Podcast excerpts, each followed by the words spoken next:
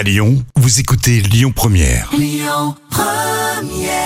Bonjour Rémi, bonjour Jam. Comme tous les jours, on jette un œil aux audiences. M6 s'est imposé hier soir avec L'amour est dans le pré qui a rassemblé un peu moins de 4 millions et demi de personnes, soit 32% de part d'audience. Euh, Derrière, on retrouve TF1 avec le film La dernière partie. Euh, France 2 complète le podium avec Le bruit des trousseaux. L'actu du jour, c'est l'émission Striptease qui est endeuillée. Oui, souvenez-vous, Striptease, c'est ce docu belge qui racontait bah, des histoires de vie diffusées notamment sur France 3 dans les années 90. Enfin non, dans les années 90, bah oui, c'est belge. Et c'est avec ce générique culte.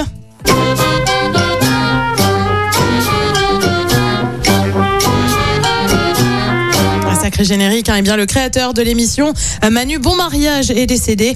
Le réalisateur était atteint de la maladie d'Alzheimer. Il avait 80 ans. Et puis je sais que c'est une info que vous attendez tous avec impatience. Quand les princes et les princesses de l'amour vont-ils revenir sur W9 Eh bien ça y est, on a une date. C'est prévu pour le 29 novembre à partir de 18h50. Waouh, quelle info Euh, Ça succède aux Marseillais versus le reste du monde là aussi. Super programme.